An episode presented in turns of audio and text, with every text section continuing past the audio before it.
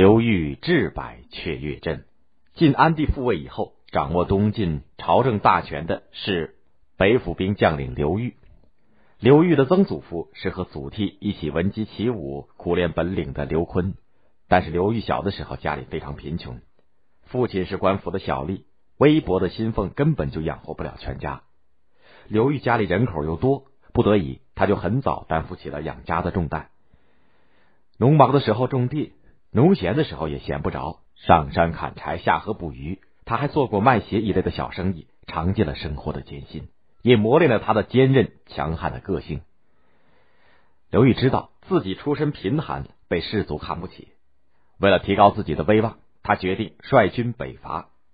公元四零九年，刘裕从建康出发，去讨伐南燕，也就是十六国之一。没费多大的力气，他就把南燕给灭了。过了几年，刘裕在平定了南方的割据势力以后，再一次北伐攻击后秦。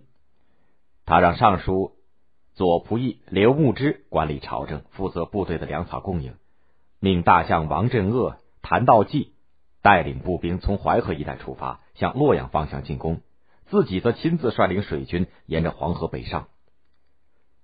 后秦军在晋军的猛烈进攻下，连连的败退。后秦国主姚泓没有办法，就只好派人向北魏皇帝拓跋嗣来求救。那时，北方鲜卑族建立起来的北魏开始崛起，势力已经扩展到了黄河的北岸。看到后秦来讨救兵，拓跋嗣就集中了十万大军驻守黄河北岸，监视晋军的行动。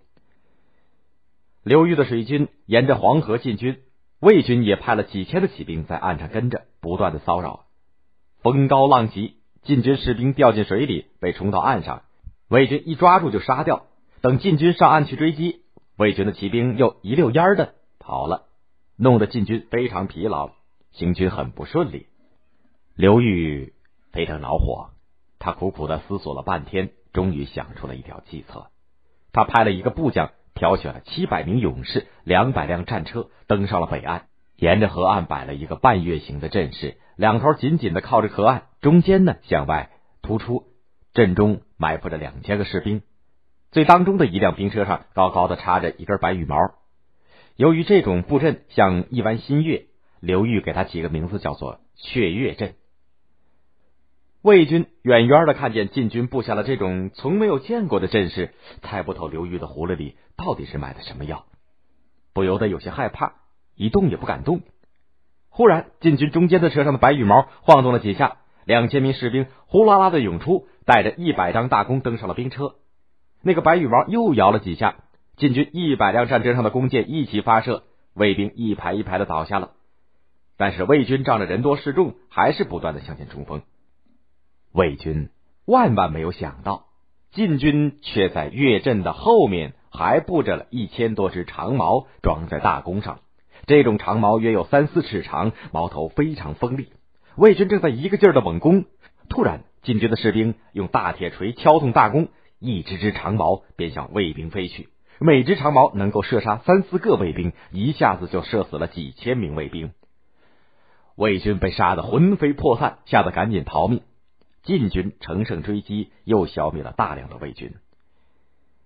刘裕乔摆雀跃阵，大败魏军，打开了。沿黄河西进的通道，势如破竹，胜利进军。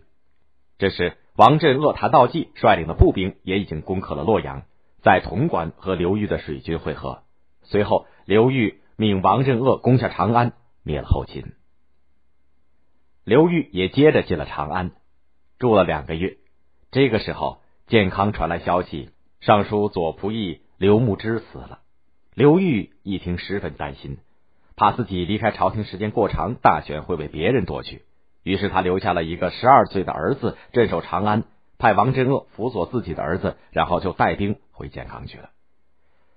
几年过去以后，晋安帝去世，刘裕再也控制不住自己的野心，就派人逼迫刚刚即位的晋恭帝退位。公元四二零年，刘裕即位称帝，定国号为宋。历史上称他为宋武帝，东晋王朝在南方一百零四年的统治就这样结束了。刘裕当了皇帝以后，没有忘记自己的穷苦出身，仍然过着十分简朴的生活。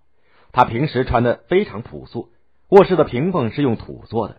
他还把自己小时候用过的农具、补了又补的破棉袄悬挂在宫中，让后辈们能够经常看见他们，提醒后辈祖上的艰辛和江山的来之不易。